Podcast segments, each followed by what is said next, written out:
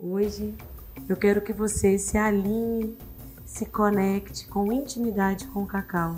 Entenda que aqui, hoje, é um convite para que possamos aprofundar as nossas raízes e deixar com que o fruto mais suculento e próspero está no nosso coração possa transbordar em união.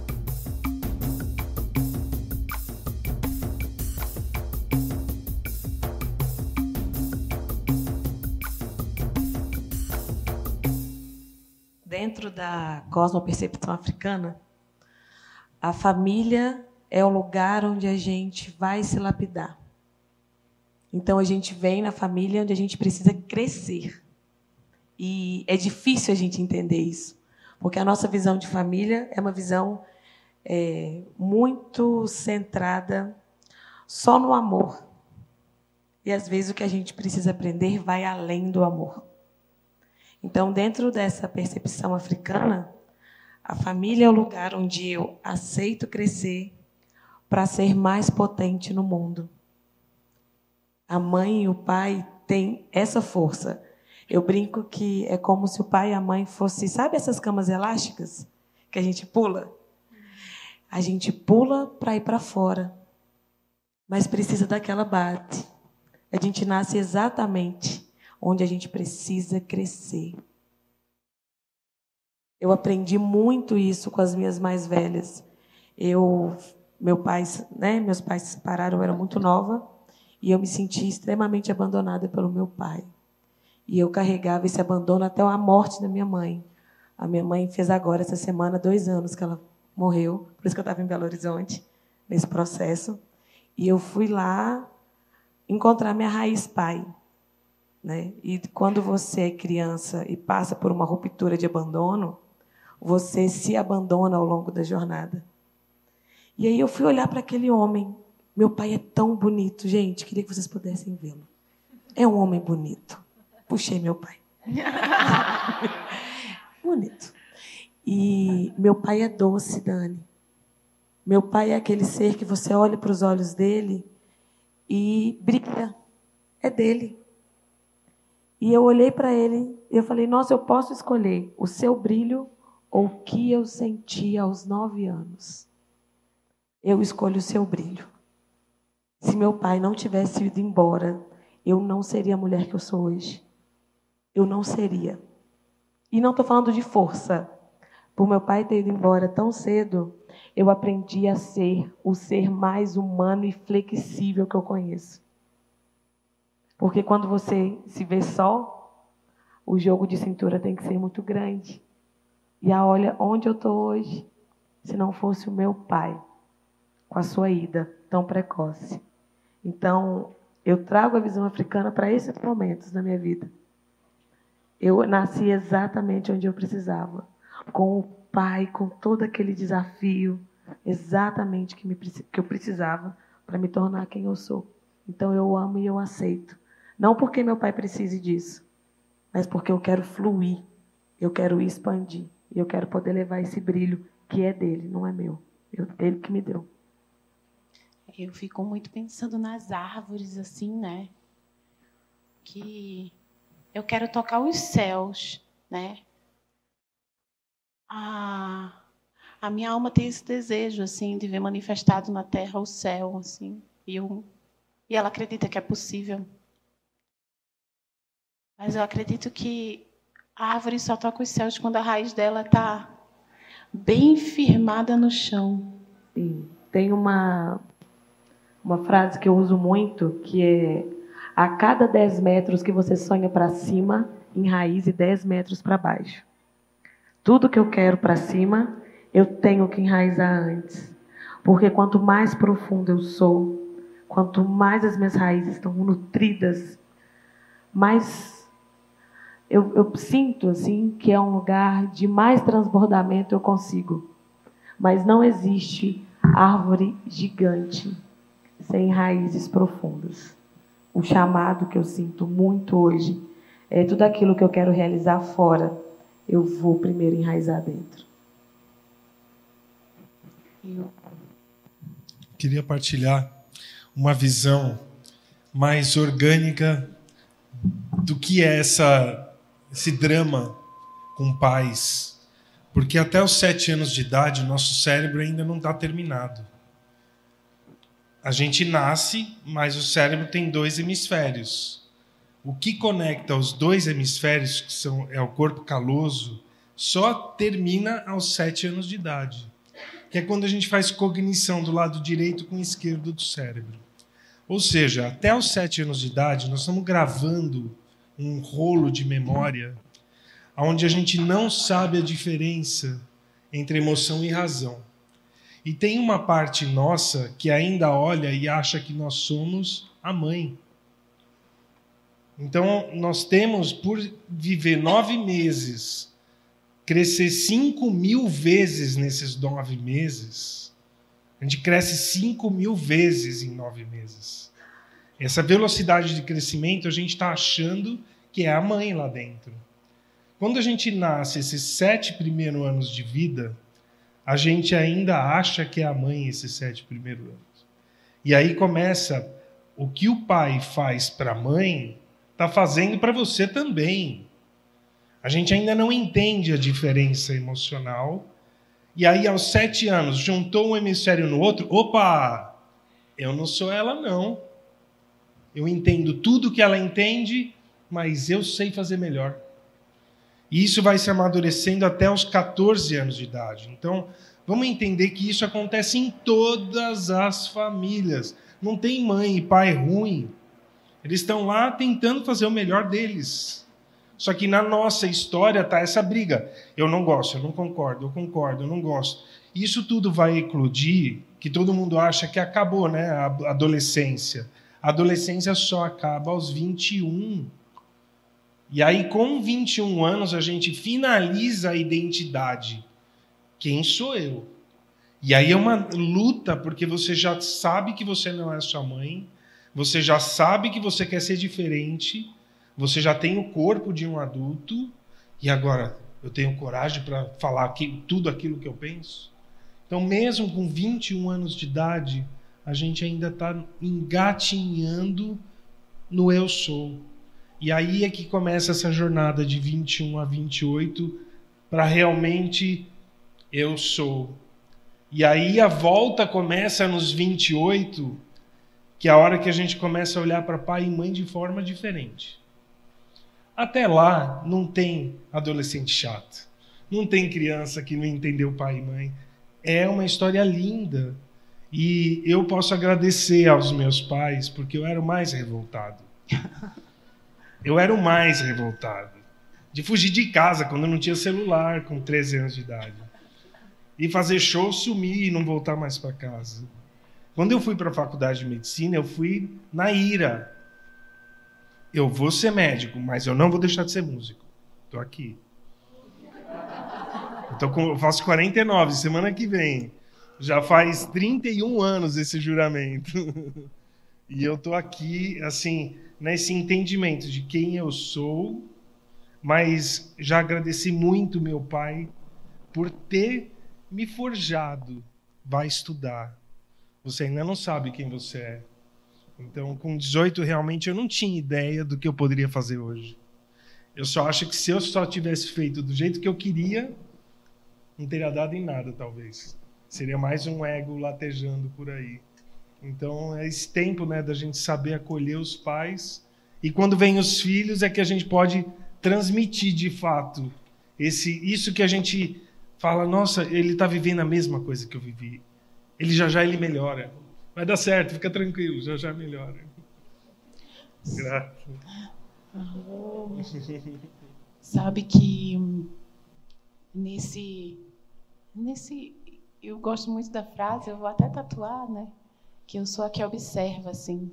Sempre fui, apesar de estar aqui no palco falando, mas a minha jornada sempre foi mais do silêncio e de ser muito observadora, assim. Então, eu observava a dinâmica da minha família e, mesmo muito pequena, eu falava: Isso não ressoa bem para mim. Tem algo aqui que está fora do lugar. Eu não tinha ideia de constelação sistêmica, uma criança de cinco anos. Mas o meu coração dizia que estamos em lugares diferentes. tem algo aqui que não que não está certo, né? Eu falo então que a minha criança sempre foi uma criança que gostava de fechar os olhos para fora e olhar para dentro. Era o lugar da minha da minha paz mesmo diante do meu processo familiar, né? Que me forja a hoje estar tá aqui também.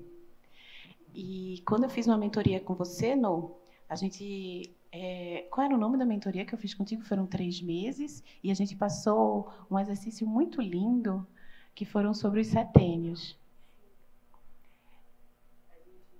E foi muito interessante foi. porque a gente sempre. Eu parei para refletir pela primeira vez quando eu fiz essa mentoria, eu acho que tem quase dois anos. Sim. É, sobre a forma como eu contava a minha história. Porque muitas vezes eu acho que a gente se apresenta, né? E fala um pouco da gente, mas quando a gente vai aprofundar na nossa história, que história a gente conta e que história a gente se conta sobre a nossa história. Então foi a primeira vez que eu parei para escrever um pouco da minha história. E aí você trouxe o processo dos setênios, que é um pouco o que foi. o Tony falou, né? É, eu lembro que a gente começou com essa questão sua da história, porque eu, quando eu vou fazer algum trabalho, eu me apresento assim. Muito prazer, eu sou a Noelle Gomes e eu sou a neta da dona Heroína e da dona Adelina.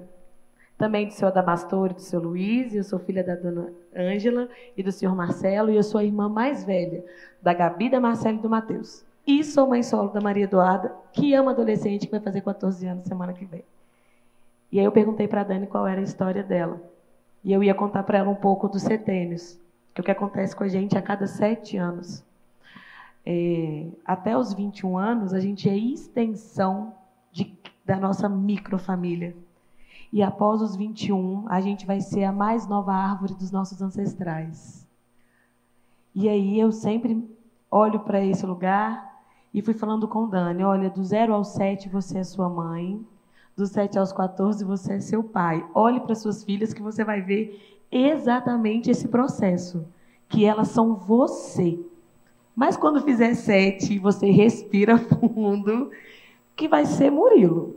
É pai, traz a força do pai. E a cada sete anos a gente se renova para um processo. Dos 14 aos 21, a gente é amigos, escola. A minha filha está nessa fase. Eu não existo. não, ninguém existe para ela, só as amigas. E a escola. E eu acho incrível, eu falo que legal, ela não sou eu. Isso para mim é uma cura também enquanto mãe. E eu sei que daqui a pouco, aos 21, não vai ser nada disso. Aos 21, ela vai olhar para mim e falar: chata. Não sou você, não quero você, agora sou eu e o mundo. E é lindo essa fase. Eu falo que é igual um cavalo selvagem, que a gente vai correr. Mas a gente vai chegar aos 28. E aos 28 a gente quer ter. Ter as coisas. Quem aqui não chegou aos 28 e falou, cara, eu tenho que ter minha casa. tá bom demais essa gandaia, mas eu vou entrar num processo. E aí a gente vai. O que a gente precisa começar a entender que a nossa história ela é cíclica.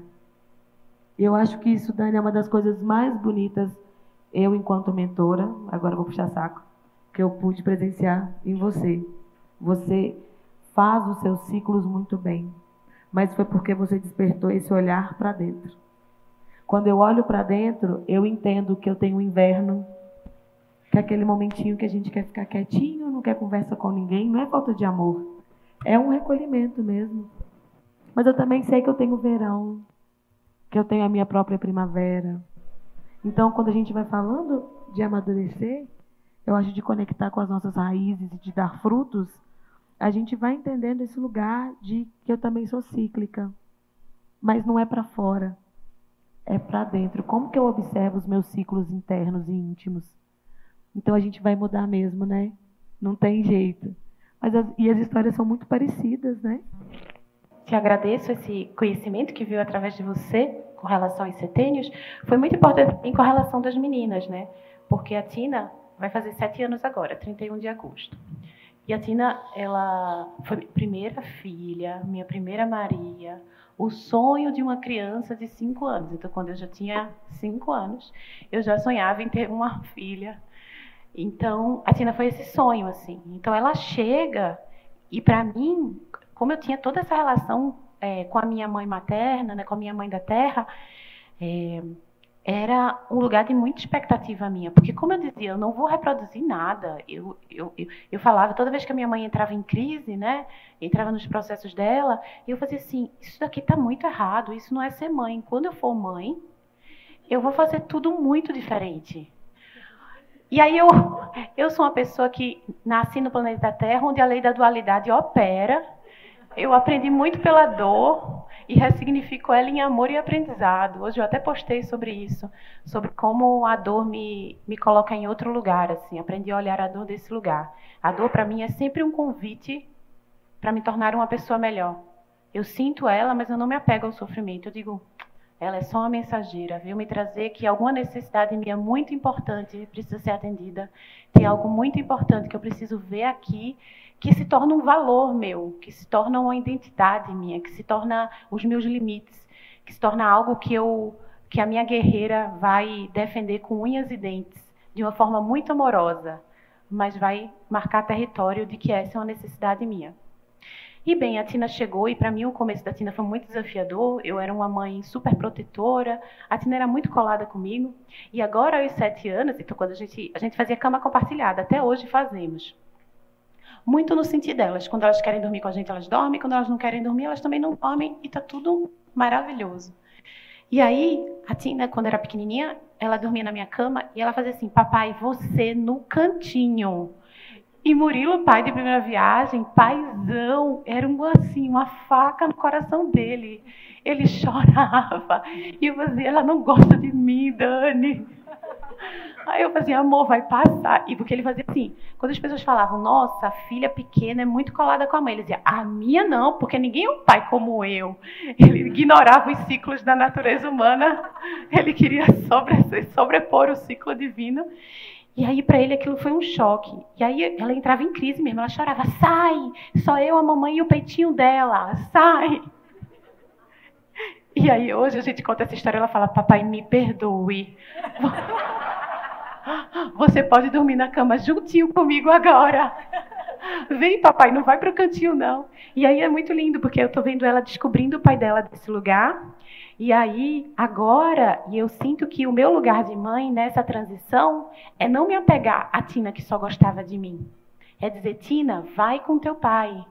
Tina, curte o Papatina, que é o momento papai e Tina é, curte o Papatina. Nossa, Tina, é muito legal tu ter um momento com o pai. Então, eu encorajo essa relação dos dois. Eu não fico na competição, nossa, Tina, mas antes você era só a mamãe. Porque eu sinto que quem estava antes, no caso, essa relação antes, eu tenho o dever de passar o bastão para que ela possa se apropriar desse masculino e assim apropriar o masculino que há nela, porque eu acredito que o masculino que há nela vai florescer a partir da relação com o pai dela. Faz sentido? É esse lugar, a gente entender que a gente tem o feminino e o masculino e que os dois precisam ser nutridos da mesma, com a mesma força. Né? A minha filha já passou por mim e passou agora pelo pai, e agora o pai está sofrendo. Ele, nossa, agora ela nem quer mais conversar comigo. Eu falei, nem com você, nem comigo, amado. Vamos seguir. Segue a vida aí, que agora a gente tem que encorajá-la a fazer vínculos externos. A confiar nas pessoas, a ser confiável, a ser honesta, a fazer vínculos com o mundo. E quando a gente vai passando esse bastão com essa consciência de muito amor, a gente vai criando ser humanos melhores. Eu escutei esses dias, é, criamos filhos para ser melhores do que nós fomos. Uhum. Não para ser o contrário. Né? Eu lembro que eu falava a mesma coisa. Eu não vou criar a minha filha como minha mãe me criou. Nossa, tudo que eu cuspi voltou, né? Nossa, enorme, caiu tudo na minha cabeça. E eu, porque eu entendi que fazer o contrário é a mesma moeda. Eu honro tudo que as minhas mais velhas me ensinaram. Honro mesmo. Mas eu posso criar caminhos diferentes. Como que eu faço isso? Passando o bastão. Eu acho que não tem coisa mais amorosa do que passar o bastão, sabe? Do amor para o outro. Acho que é nesse lugar que a gente vai criar um mundo melhor mesmo. Jai, mas tem um bichinho que mora dentro da gente chamado DNA. É, esse bichinho que chama DNA, ele, quando a gente tem uma situação emocional que não é racional, acontece ali, ele funciona 400 milhões de vezes por segundo, enquanto que o nosso pensamento é capaz de 40 mil vezes por segundo. Então, a gente vira o nosso pai e nem sabe. Você, e aí você fala, poxa, mas eu falei igual ele agora. Eu gritei.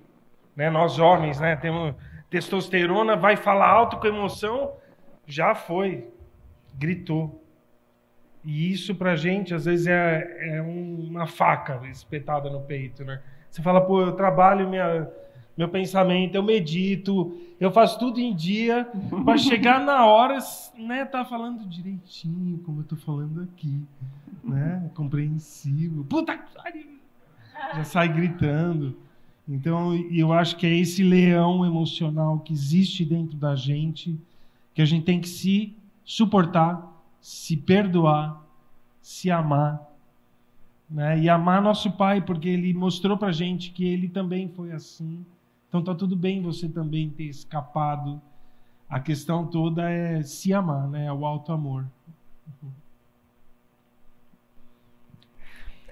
Tudo que está sendo falado aqui até agora me fez refletir sobre a relação que eu tenho não com a mãe a mãe que me colocou no mundo, mas com a mãe terra.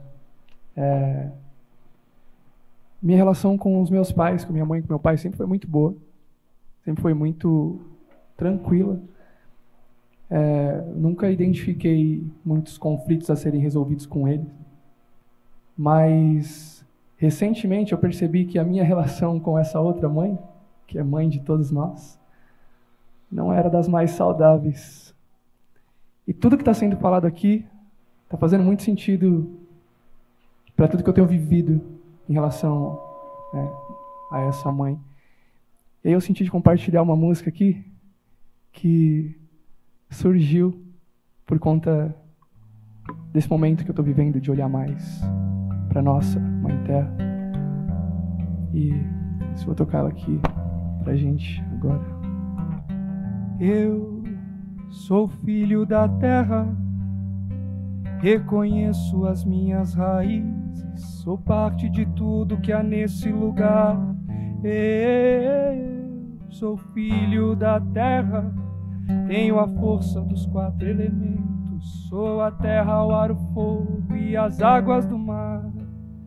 Eu sou filho da terra Reconheço as minhas raízes, sou parte de tudo que há nesse lugar. Eu sou filho da terra, tenho a força dos quatro elementos, sou a terra, o ar, o fogo e as águas do mar.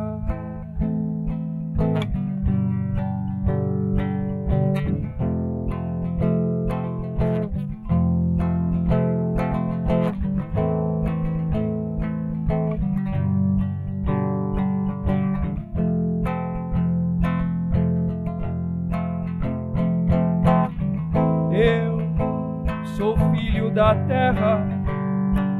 Reconheço as minhas raízes, sou parte de tudo que há nesse lugar.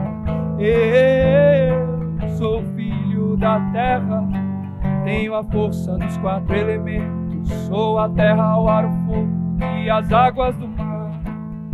Eu sou filho da terra, reconheço as minhas raízes, sou parte de tudo que há nesse lugar. Eu sou filho da terra, tenho a força dos quatro elementos. Sou a terra, o ar, o fogo e as águas do mar. Eu sou filho da terra, reconheço as minhas raízes. Sou parte de tudo que há nesse lugar. Eu sou filho da terra, tenho a força dos quatro elementos. Sou a terra, o ar, o fogo e as águas do. Eu sou filho da terra, reconheço as minhas raízes. Sou parte de tudo que há nesse lugar. Eu sou filho da terra, tenho a força dos quatro elementos. Sou a terra, o ar, o fogo e as águas do mar. Sou filho da terra Reconheço as minhas raízes, Sou parte de tudo e todos que há nesse lugar. Filho da terra. Tenho a força dos quatro elementos. Sou a terra, o ar, o fogo e as águas do mar. Eu sou filho da terra. Reconheço as minhas raízes e sou parte de tudo e todos que há nesse lugar. Filho da terra. Tenho a força dos quatro elementos. Sou a terra, o ar, o fogo e as águas do mar.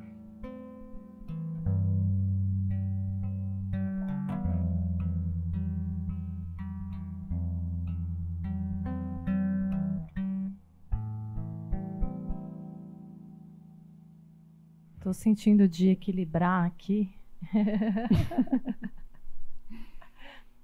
Chamando a força da mãe também, mas a mãe do céu está pedindo passagem.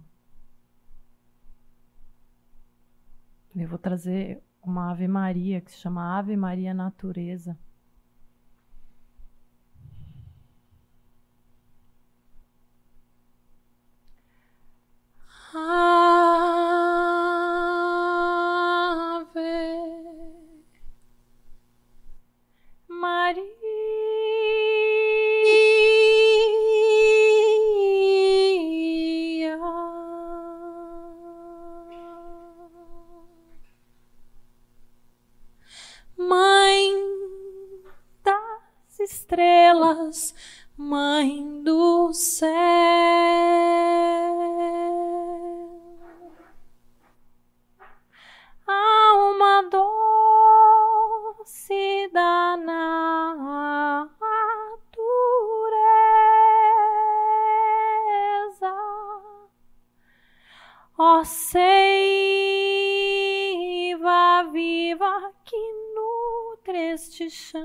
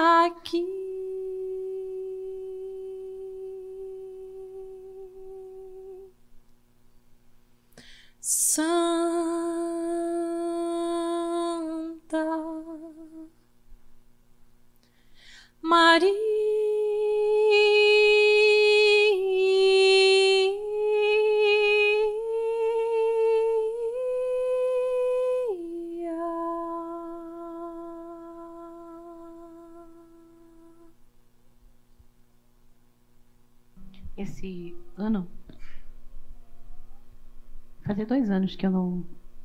É, me lembra, não é que eu não me lembrava, né? Que eu não voltava a esse assunto do setênio, mas esse ano para mim ele voltou a ser muito forte. Primeiro com a questão da Tina, né? Começou a vibrar. E segundo, no, olha só como são as coisas. Eu fiz 35 anos esse ano. Quando eu fui fazer, estava próximo do meu aniversário, eu pensei, não, eu quero fazer uma coisa no meu coração está me pedindo para ser um momento meu assim. Então eu peço licença, família, marido e filhas, eu quero passar meus 35 anos sozinha. E comecei a jogar isso para o universo. Até que uma grande amiga, irmã, Lu, me mandou uma mensagem. A gente foi levar, ia levar um grupo de mulheres agora em julho, que passou, levamos um grupo de mulheres para o Peru para fazer uma imersão. E a gente estava em contato. E ela falou assim: Mana, ó, vou deixar contigo aí, porque eu tô indo para o Equador e, e só volto para o Brasil quando a gente estiver já indo para o Peru. Então, tu se relaciona com as mulheres e tudo mais, faz esse favor aí para mim. Eu falei, Rô, o que é que tu vai fazer no, no Equador, Lu? Ela falou, vou fazer busca da visão. Aí eu falei assim, ah, eu acho que é isso aí. Eu não sabia o que era até então. Então eu falei, eu acho que é isso aí. Aí ela falou, aí ela me mandou uma foto bem bonita do espaço. Ela falou, vai ser nesse lugar aqui. Eu falei, ô Lu, esse pessoal que está aí te recebendo, recebe mais uma irmã? Aí ela, poxa, irmã, recebe. Aí eu falei, então eu vou. É isso que eu quero fazer. E aí eu não, não fui buscar o que era buscar da visão, né? Não fui entender, deixei para saber quando eu tivesse já lá, porque senão a minha mente ia contar história, assim, ia me fazer talvez desistir do que minha alma estava pedindo. E aí, quando eu estava próxima, eu falei, cara, vou fazer 35 anos. E veio esse chamado de eu estar tá sozinha, assim, né? Sem ninguém da minha família. E aí foi que eu fui buscar que os 35 anos é um setênio realmente de muita conexão com a tua alma, não é isso? Não. Isso.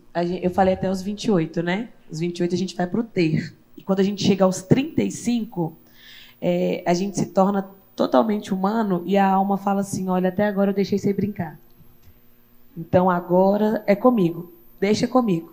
E dos 35 aos 42 é a alma pedindo passagem. Olha então só. a gente começa a descamar.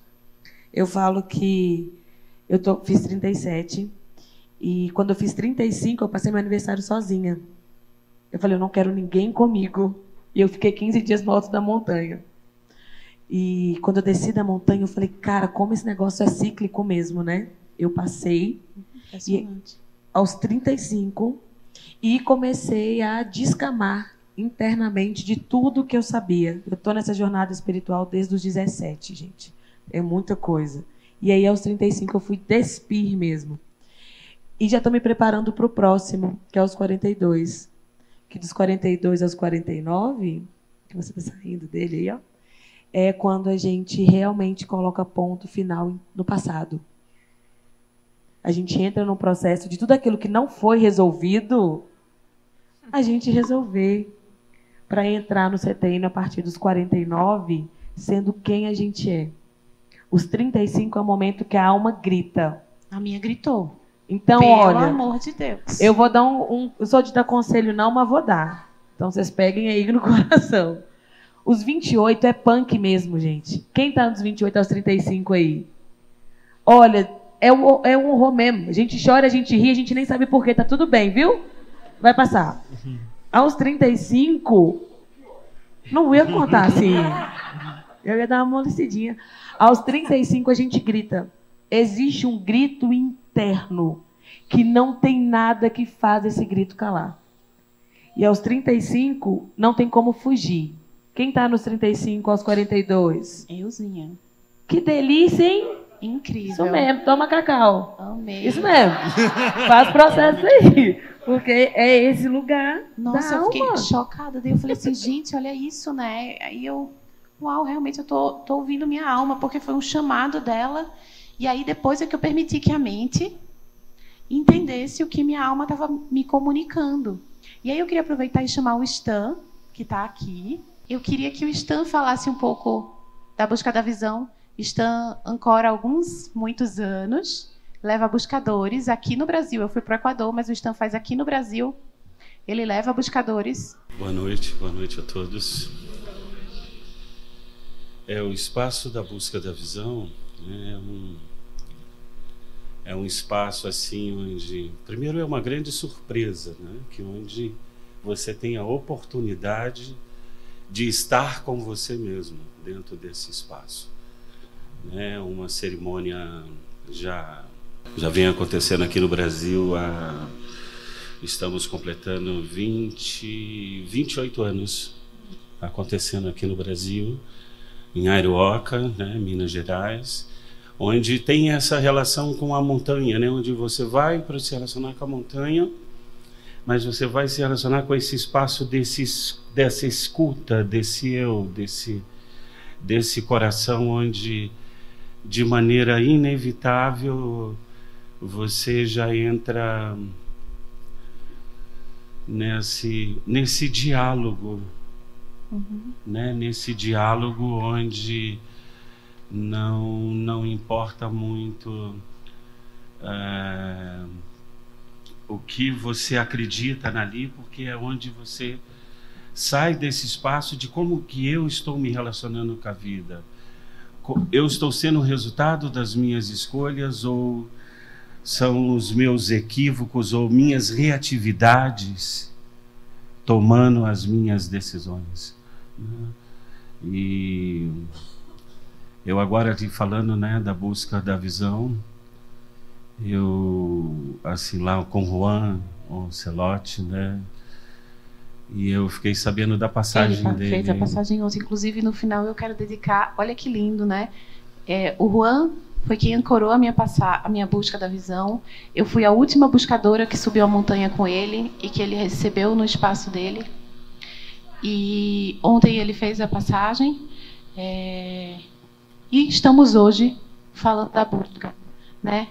Que eu conheci e pude experienciar a medicina através dele. Então, já que abrimos esse campo, que hoje eu gostaria ao final de dedicar o Cacau Flow a esse ser, né, que ele faça passagem na luz, que os que ancoraram ele durante tantos anos estejam agora junto a ele, que a passagem dele seja na luz, no amor, verdade, chegar, chegar em paz ao destino que ele desejou repousar. É, se juntando às estrelas, ele tinha um ditado que ele sempre dizia quando ele saía do Temascal, né, do, da, da tenda do sol ele dizia sempre: Nasço livre, vivo livre, morro livre.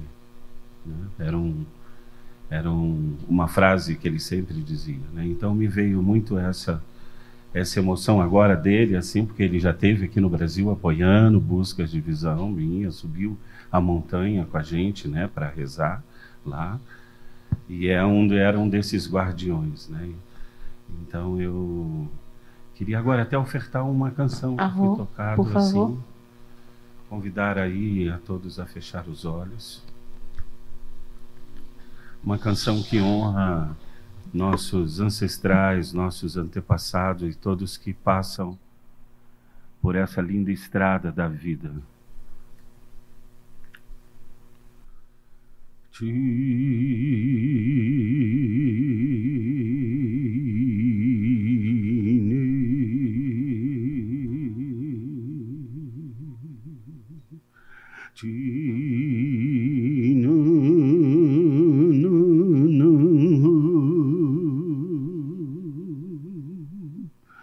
to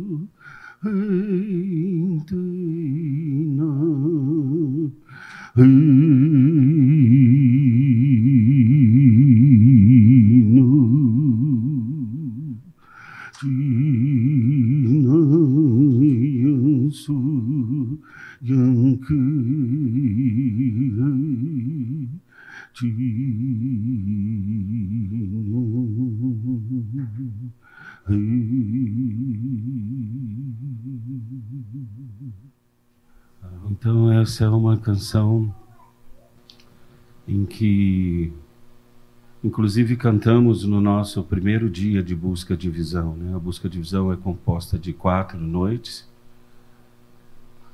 Existe a possibilidade né, de você ter aí um compromisso com a montanha, de fazer quatro ciclos. E onde nessa montanha, nesse espaço, né, nesse círculo sagrado, você tem a oportunidade de ver a maneira como você se relaciona com aquilo que você diz que você ama. Né. É aonde você vai perceber ali o ritmo da vida, né? a maneira como você se relaciona com a sua família.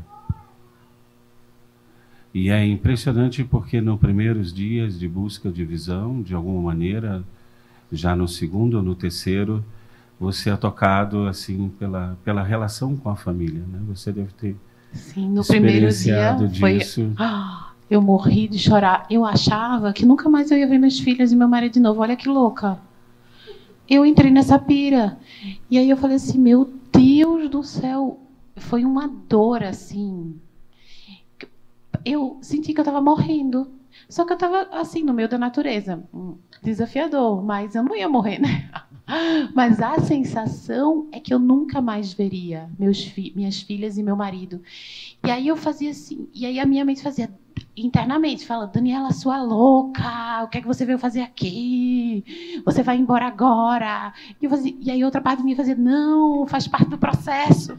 E eu, e eu ficava nessa dualidade, mas assim, aí até que eu cheguei na transcendência disso.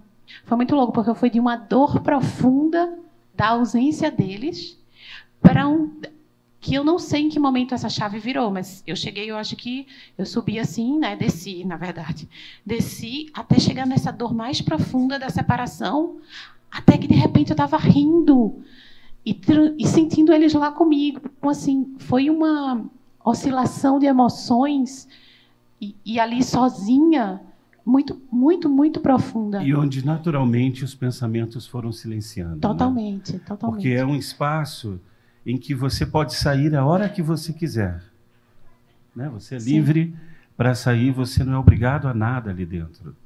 É o teu espaço, a maneira como você se relaciona com o teu tempo sagrado.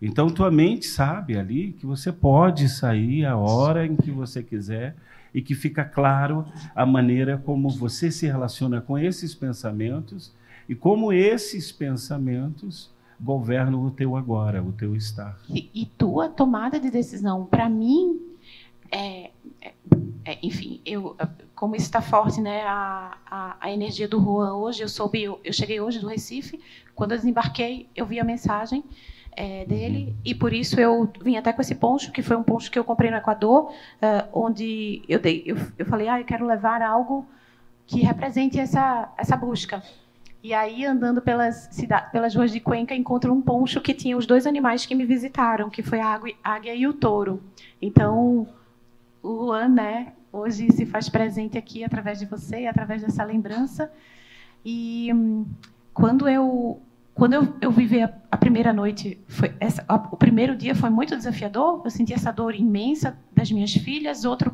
momento muito desafiador foi a minha relação com o tempo sagrado. Eu falei assim: o tempo não passa. Não, uhum. não, uhum. não sei o que eu vou fazer. Eu acho que eu vou enlouquecer, porque eu tenho muito tempo e assim não está ficando escuro. E eu ainda tenho três noites aqui. E o que é que eu vou fazer aqui nesse quadradinho? Só eu e essa árvore e os passarinhos que estão cantando. Então, a, a mente ficou nesse lugar. E aí, a minha segunda noite foi uma noite extremamente desafiadora, porque eu tive três pesadelos. É, e os pesadelos eram o, o primeiro era um pesadelo com mortes aleatórias. O segundo era um pesadelo com a minha morte. Então eu tinha antes de subir a montanha, eu tinha ido numa numa vendinha que ficava acima assim da casa. Porque o, o, o Zuracpamba é lá no fundo. A gente pegou um carro e foi na vendinha comprar uns ovos assim para fazer o café da manhã, reforçado, né? E quando chegou lá, tinham dois rapazes, não sei o que, e a gente conversando em português e tudo mais. E aí o pesadelo que me veio, olha como a mente é, era que os rapazes que tinham me visto na vendinha estavam falando assim: esse era o meu pesadelo. Olha, as, as duas moças estão sozinhas na montanha. A gente vai lá para matá-las e estuprá-las. Então, eu estava no meu pesadelo, sentindo que os caras estavam vindo e eles estavam vindo me matar e me estuprar. E eu gritava: Juan, Taita, uhum. Sabine, tem gente subindo, pelo amor de Deus, eles estão vindo me matar. E, e, eles não ouviam. E aí eu via a minha morte e o meu estupro acontecer. E eu acordava desesperada, com meu coração na boca, chorando loucamente. Eu fazia assim: não, nada vai acontecer, eu estou dentro do meu quadrado de rezo, é só minha mente querendo na tirar uma onda. Na segunda noite. E aí volto a dormir. e começo, né? Vai estar tá tudo bem, vai passar, vai passar, volta a dormir. Quando eu durmo, o terceiro pesadelo é ainda um pouco mais desafiador, que é era o Taita que ia me matar. Então, veja bem, ele sabia onde eu estava, ele sabia que eu estava sozinha, então saiu dos dois seres humanos aleatórios e era ele que vinha, me estuprava e me matava ali na montanha.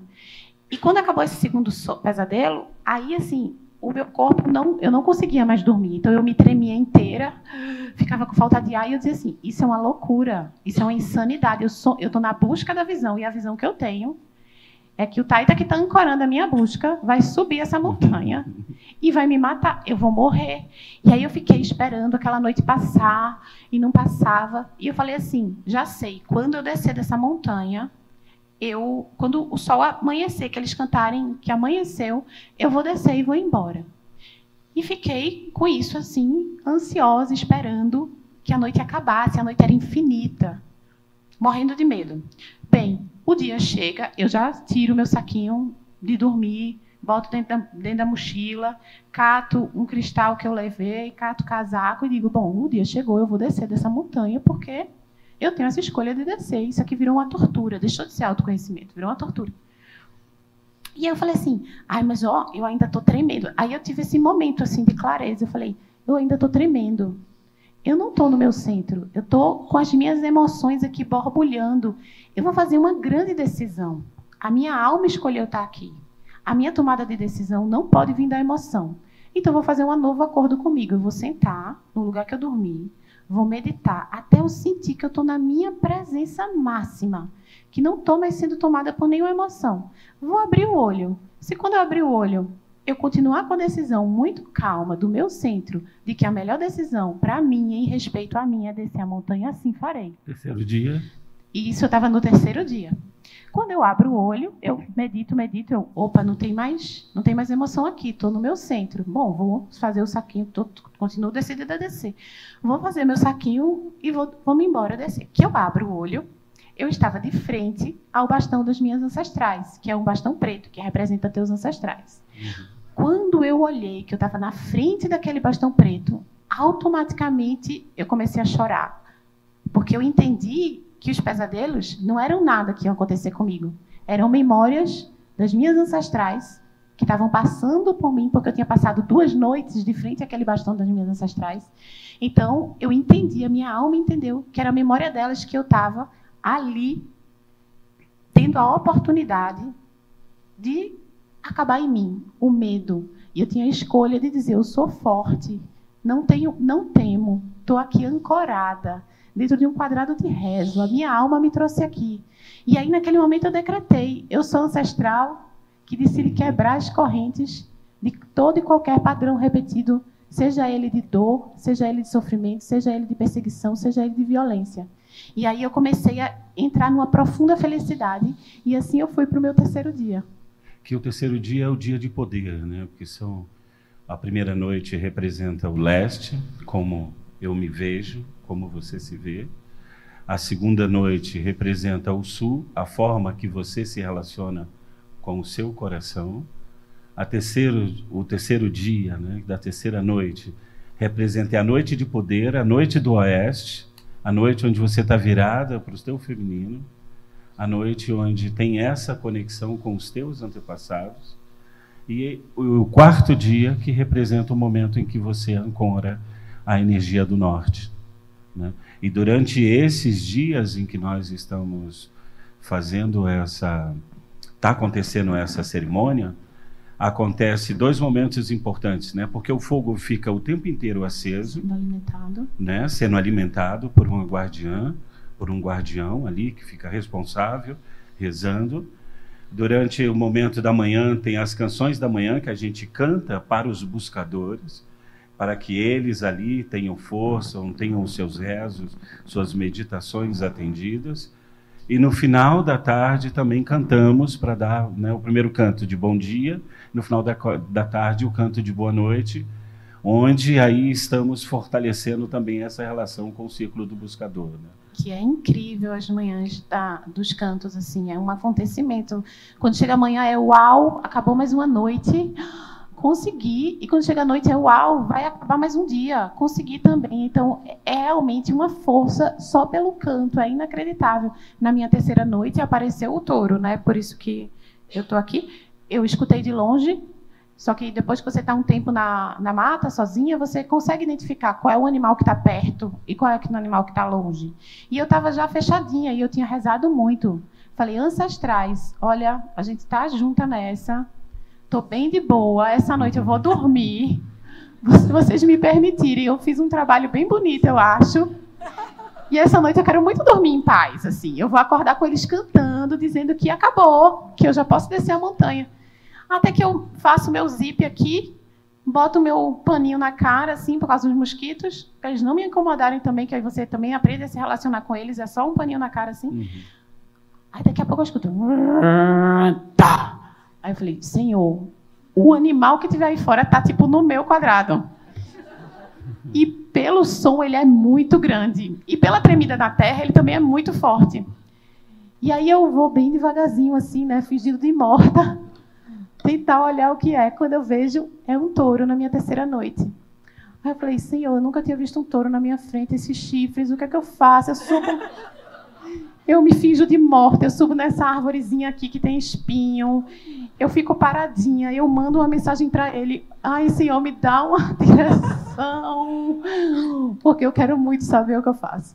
E aí eu me levantava bem devagarzinho assim, ia bem devagarzinho subir a árvore. Aí eu fazia: segue, Torinho, assim, segue teu caminho, irmão, por favor. Eu não vou fazer nada contigo, tu não vai fazer nada comigo e tal. Mas enfim, o touro Passou a noite inteira me pagelando, Stan. E era a noite do meu aniversário, do 1 para o 2. E eu sou taurina com ascendente em touro. Então eu entendi. Aí, quando depois da, sei lá, de 50 milhões de horas, eu subindo e descendo a árvore, e ele fazendo me batendo a pata no chão, eu entendi que ele não ia fazer nada comigo, depois de muitas horas. Aí eu parei o sofrimento, mas meu corpo físico não conseguiu dormir. Então eu fiquei a noite inteira também acordada, porque o corpo físico estava numa, uh, numa luta de sobrevivência. Mas eu entendi, depois que eu passei, né? depois que eu já estava salva, assim, já tinha descido a montanha, eu entendi que, na verdade, ele veio me trazer essa força do, da terceira noite. E, e, e, e ancorar que é a noite em de mim. Poder. Não, Não se reza pela noite de poder, mas é um espaço assim muito muito especial assim, muito convidativo, né? Quando a gente escuta o chamado da montanha, é escutar o chamado do coração. É você realmente poder estar nesse espaço, conversar com os teus antepassados, né? e ao mesmo tempo ter esses diálogos com você. E tem a, a, opção, se você vai no primeiro ano, vai no segundo ano, vai no terceiro ano, no vai no quarto ano. ano. Uhum. E dentro das buscas de visões, dentro das alianças, você pode fazer a sua segunda, terceira, quarta, onde você quiser porque dentro desses desses círculos, né, a gente se reconhece. Então tinha gente que fez busca de visão comigo, que foi fazer com o Juan, teve gente que foi com o Juan, que foi fazer, gente que veio fazer comigo, que foi fazer com os Lacotas, que foi fazer com o Fogo Sagrado. Então tem essa possibilidade onde todos os círculos, né, como todos os quintes, se reconhecendo. Por tanto amor, por tanta emoção, a vida me fez assim, doce ou atroz, manso ou feroz, eu caçador de mim, preso a canções, entregue a paixões que nunca tiveram fim. Vou me encontrar longe do caçador de mim.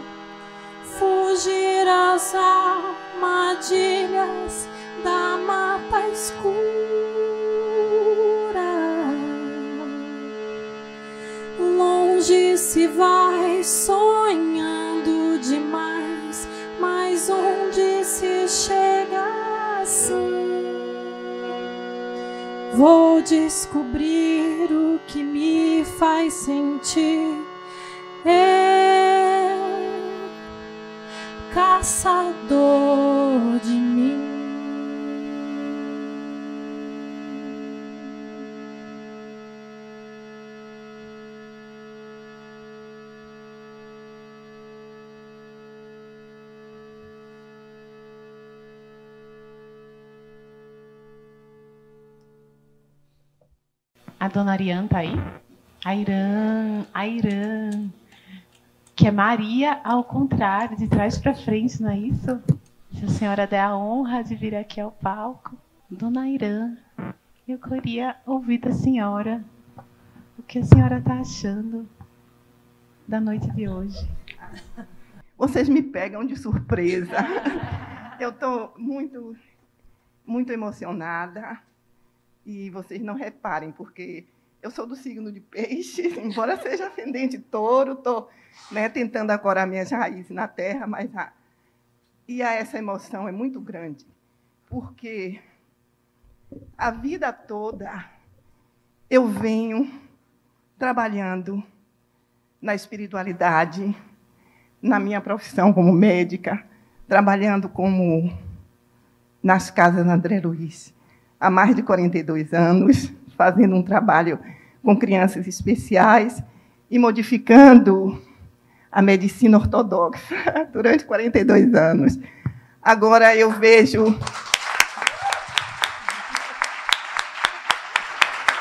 o meu colega passando e, e no meio de tanta gente jovem, vocês me colocam aqui na frente para eu dizer o quê? Dizer que eu sinto em vocês o prazer da colheita daquele que teve o privilégio de plantar e de ver a colheita, porque poucos, poucos são aqueles que têm esse privilégio. Vocês colocaram uma baiana aqui, então vocês vão ter que aguentar, porque baiano, baiano gosta de conversar. Eu quero dizer a todos vocês que continuem a manter a chama acesa, porque essa chama é que vai fazer o nosso planeta Terra entrar nessa ascensão como está acontecendo e que todos os seres habitem a divina presença conosco agora e por toda a eternidade.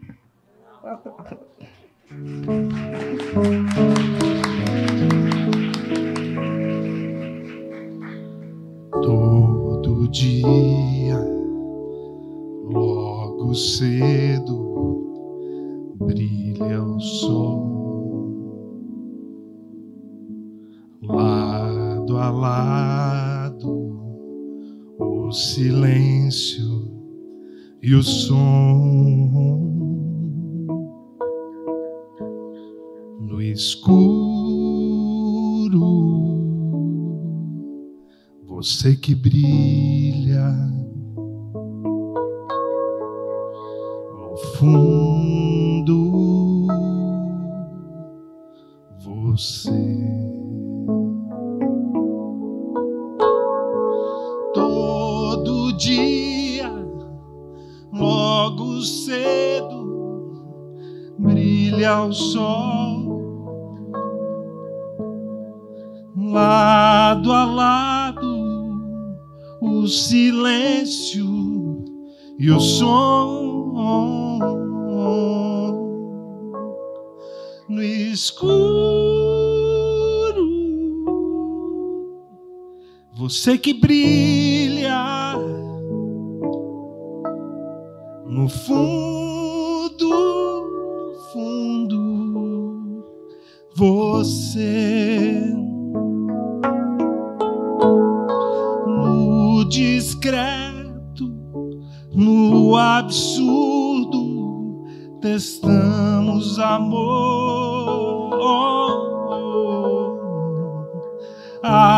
Em valores, horas em minutos, testamos a dor. No escuro,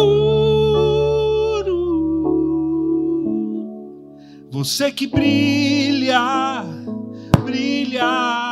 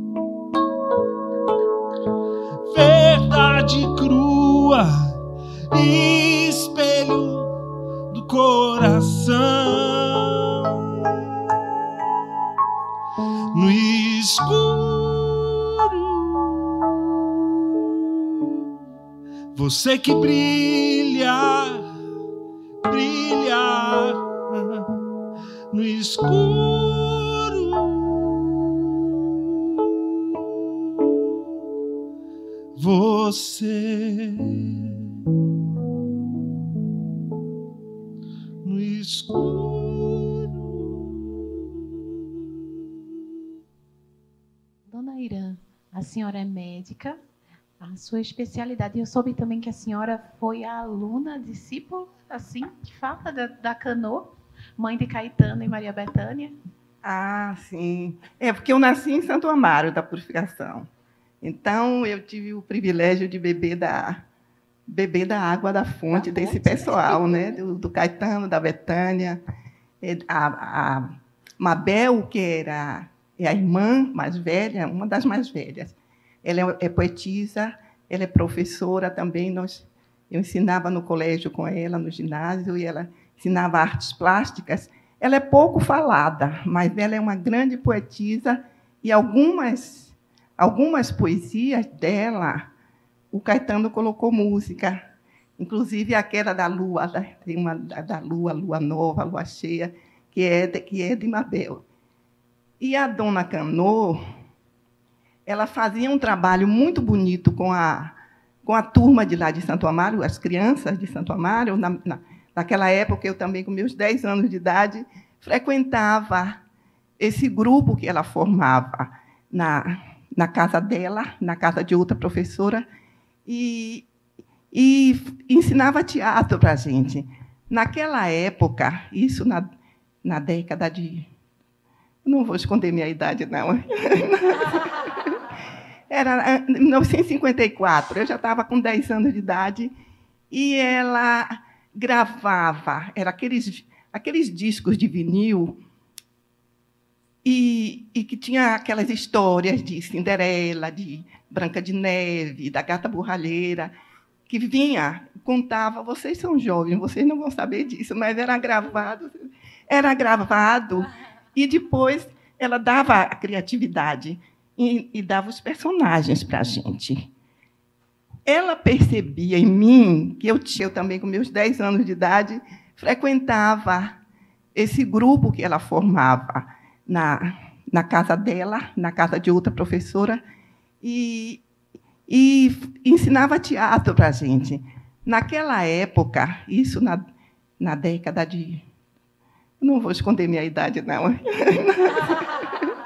Era 1954, eu já estava com 10 anos de idade, e ela gravava, era aqueles, aqueles discos de vinil, e, e que tinha aquelas histórias de Cinderela, de Branca de Neve, da Gata Borralheira, que vinha, contava, vocês são jovens, vocês não vão saber disso, mas era gravado, era gravado, e depois ela dava a criatividade e, e dava os personagens para a gente.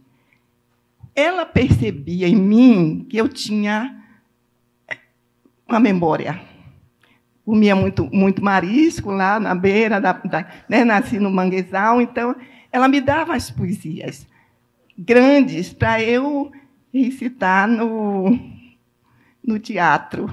Então, na hora que abria a, o show no, no ginásio, que era uma vez por ano, no teatro, era uma vez por ano, era feito em outubro, e, a, e o dinheiro era arrecadado para comprar roupas, tecidos, brinquedos para as crianças pobres, crianças carentes.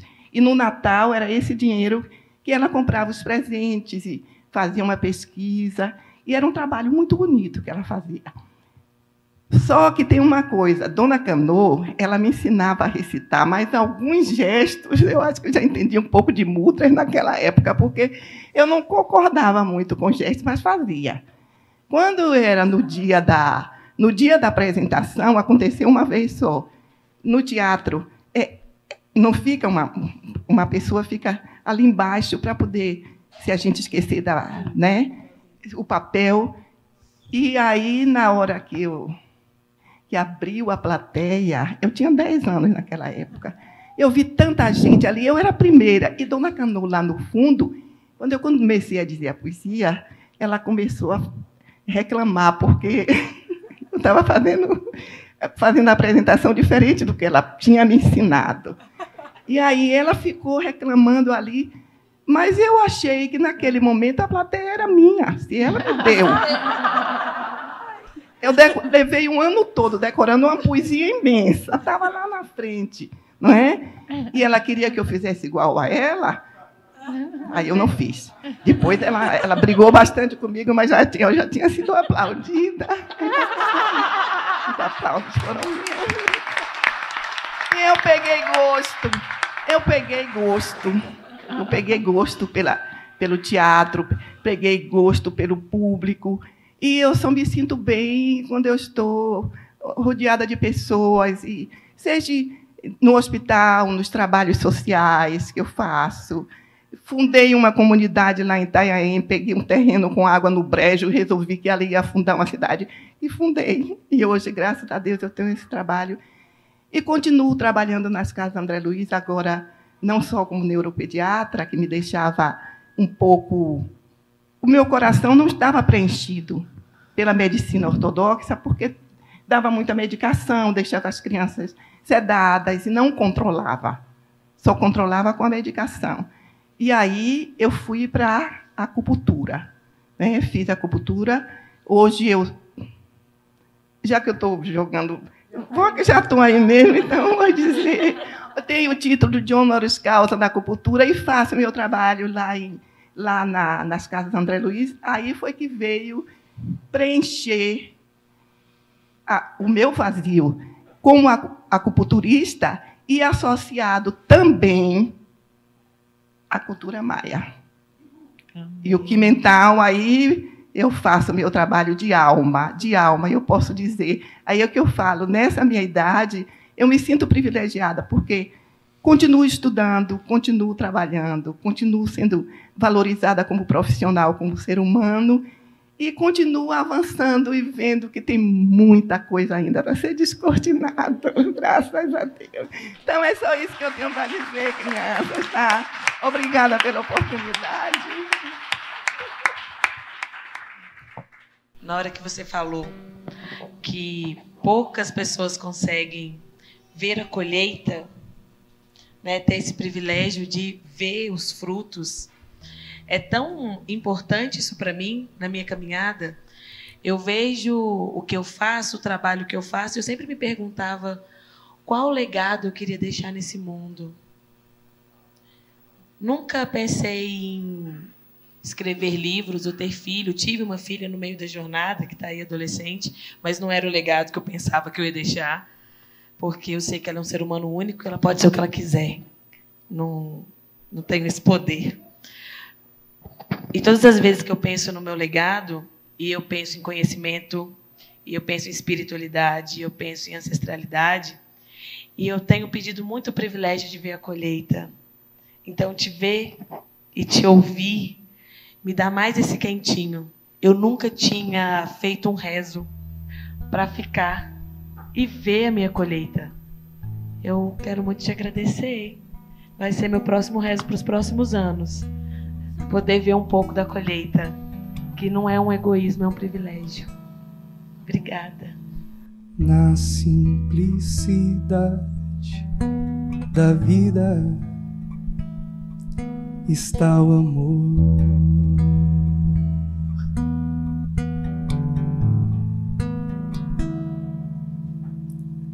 Na simplicidade da vida está tudo.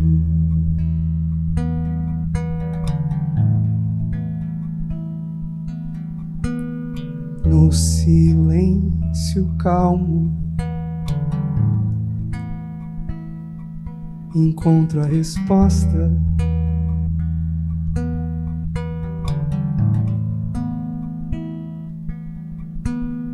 De todo segredo de todo mistério.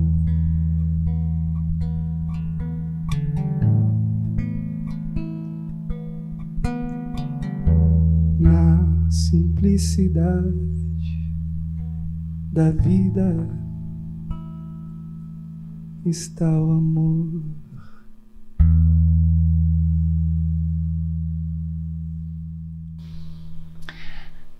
Noite. É, na partilha da Dani inicial, aí agora com essa música do Fê, eu recebi no iGod aqui, né, como diria a, a Rosinha, a Luísa Rosa, de compartilhar com vocês um, um pensamento a respeito dos mestres. Primeiro que todo mundo é mestre de si mesmo, pelo menos. E um mestre é aquela pessoa que não fala o que você quer ouvir. É aquela pessoa que fala o que você precisa ouvir. É muito fácil a gente dizer para quem passa a mão na nossa cabeça que a gente ama ela. Mas pode ser desafiador dizer para alguém que coloca um desafio para você, para alguém que numa relação te mostra uma sombra sua ou algo que precisa ser curado em você. E nessa relação é onde de fato esses mestres se apresentam. Nessa dificuldade, nesse aprendizado desafiador, que está a beleza da evolução de ser alguém melhor. Primeiro para você mesmo, né? Como diz o Murilo, faz o teu antes de querer mudar o mundo ou mudar a outra pessoa. Porque é tudo um reflexo, é tudo um espelho do que está dentro. Para nos confortar nesse momento, tem uma frase que a nossa mestra sempre sempre fala que todo o aparente mal ou desafio é na verdade um bem em gestação, com fé, força e coragem para olhar para isso e superar, é que nós nos tornamos pessoas melhores para nós e para todos aqueles que se aproximam da gente. E aí gostaria de convidar vocês a trazer aí na mente, no pensamento, um mestre. Alguém que apresentou alguma situação desafiadora. E convido vocês a pensar o que que vocês, o que que eu preciso aprender com isso. Por que que isso chegou até mim? O que que eu tenho que aprender com essa situação ou com essa pessoa? Por que que eu atraí ela? O que que em mim ressoa que fez com que o universo trouxesse ela e essa situação específica para minha vida? Qual é o sentido disso?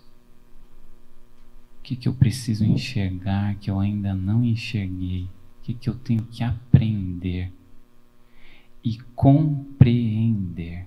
Que o entender ele é da mente, ele é do ego. A compreensão é quando eu sinto, quando ela passa pelo meu coração e quando ela de fato passa a fazer parte de mim e agradecer a graça de ser, a graça de ser.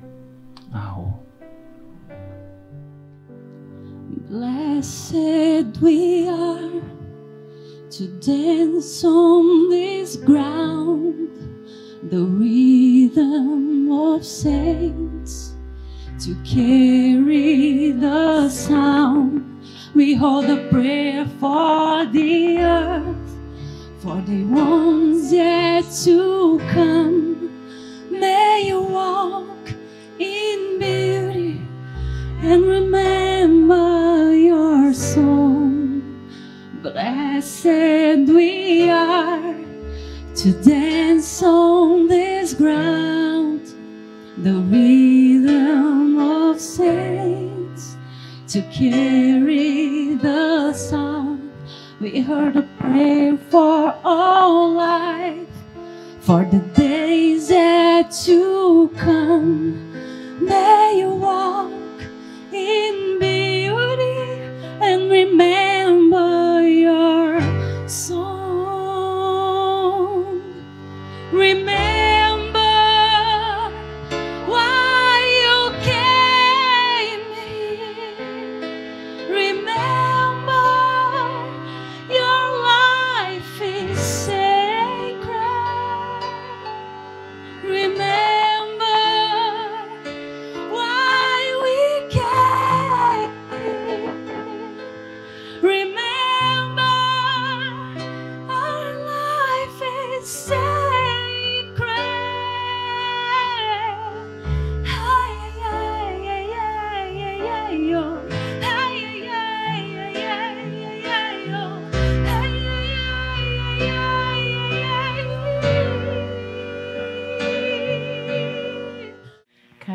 Felipe, se vocês puderem trazer aí nossas duas músicas para fechamento do nosso Cacau Flow. Pode ser Karine e depois Felipe. E a gente vai para o nosso encerramento. Boa noite, que bom, muito grato pelo convite. Que lindo momento a gente poder compartilhar um pouco de cada história, de cada coração, poder trazer nossas almas acolherem, nos acolher e lembrar que todos somos sagrados, como fala a música, que nunca estivemos longe disso. Assim na terra como no céu. Todo o tempo, o tempo todo, o sagrado, o divino, o eterno, o Espírito está com a gente. É inerente, é a vida. O altar é a vida. E cada vez que eu lembro que sou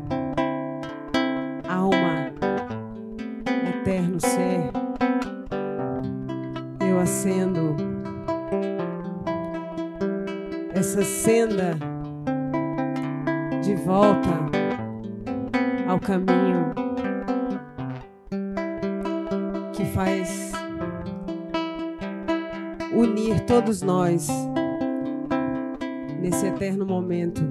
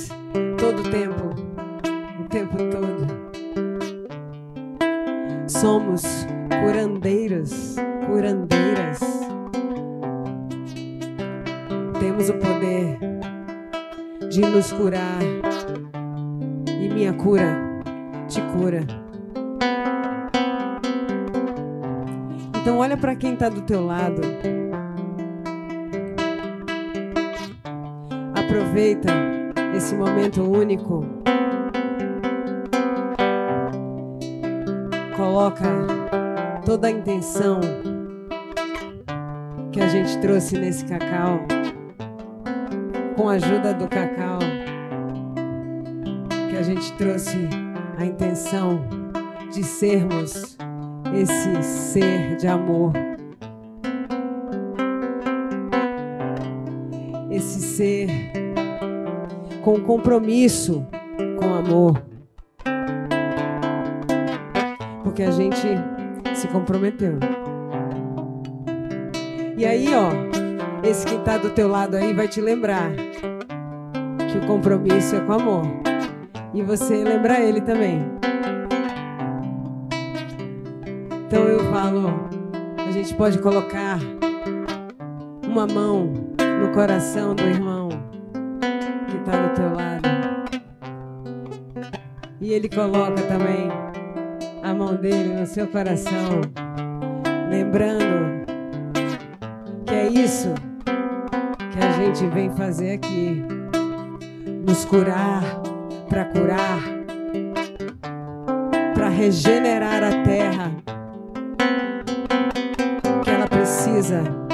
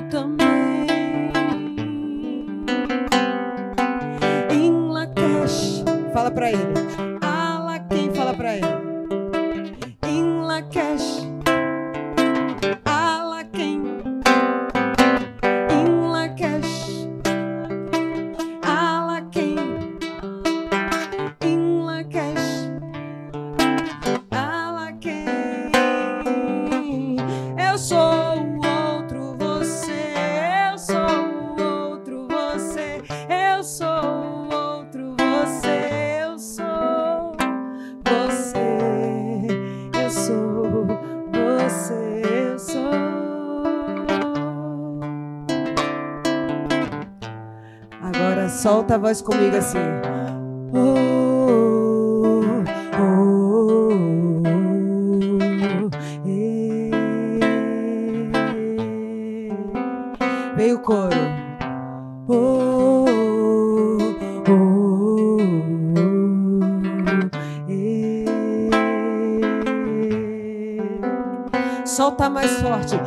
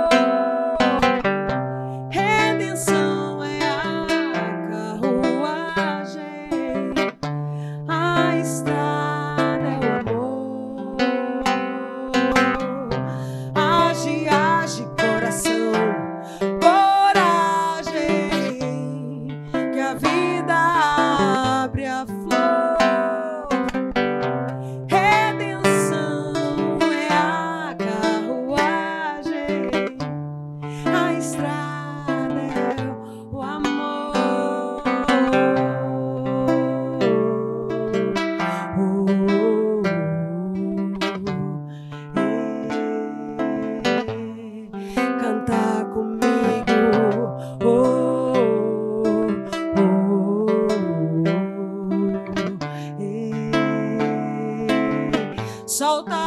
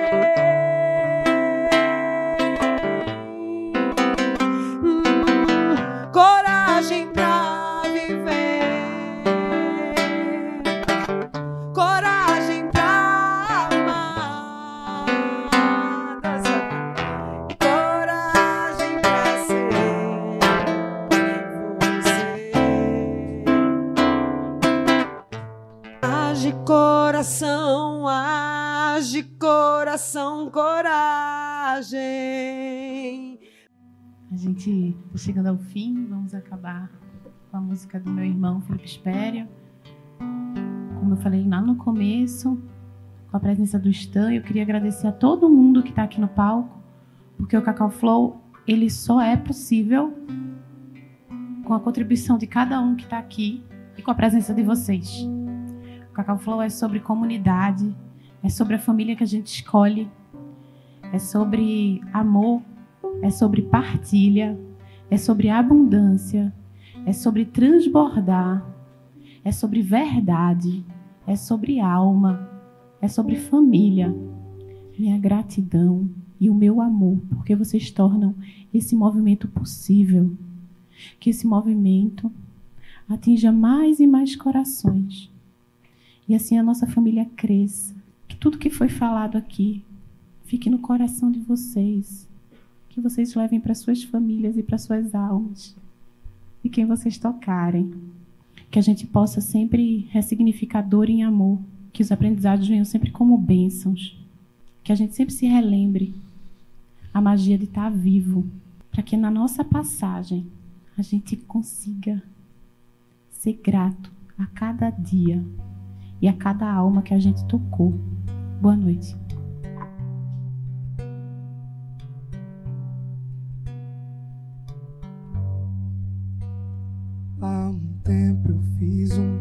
Trato comigo.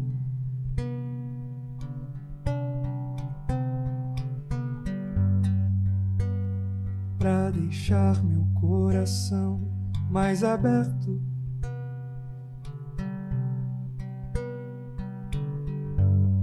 E mesmo que ele se sentisse aflito,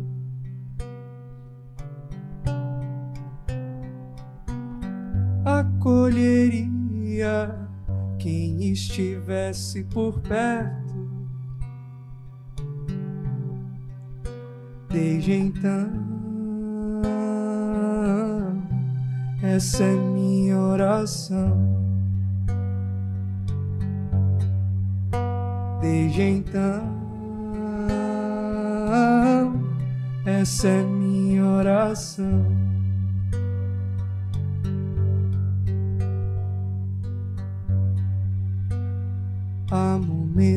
Momentos em que eu tenho medo, mas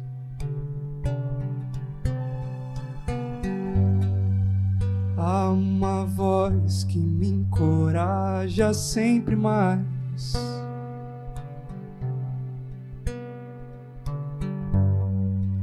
E se às vezes tudo parece perdido,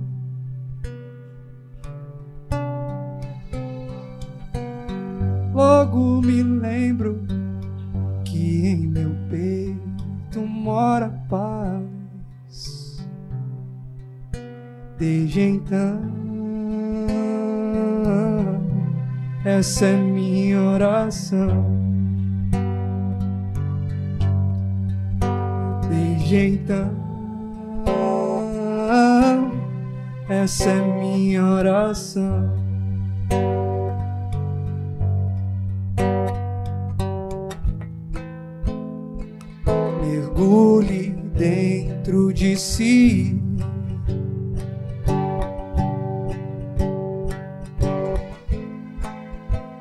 Vai sentir uma luz te banhando.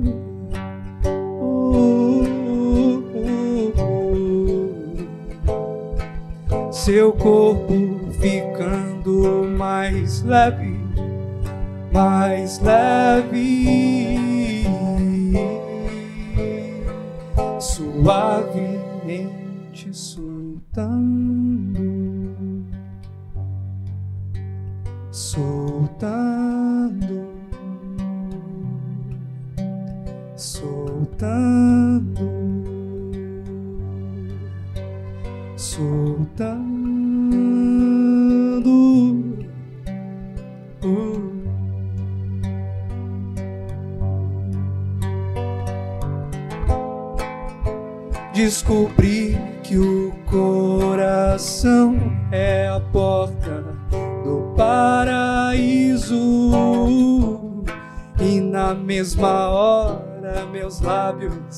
se abriram em sorrisos.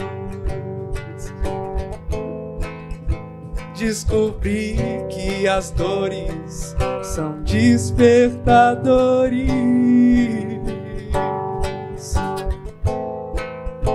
que nos curam e nos mostram a direção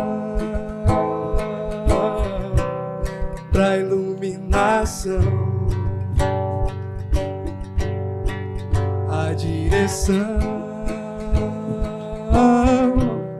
pra iluminação.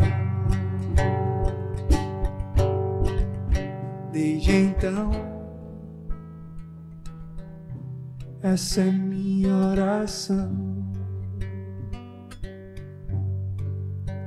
Desde então, essa é minha oração.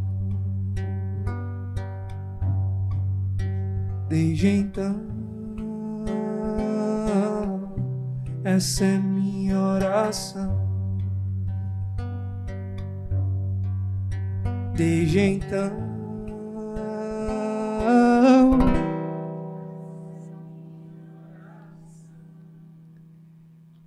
essa é nossa oração.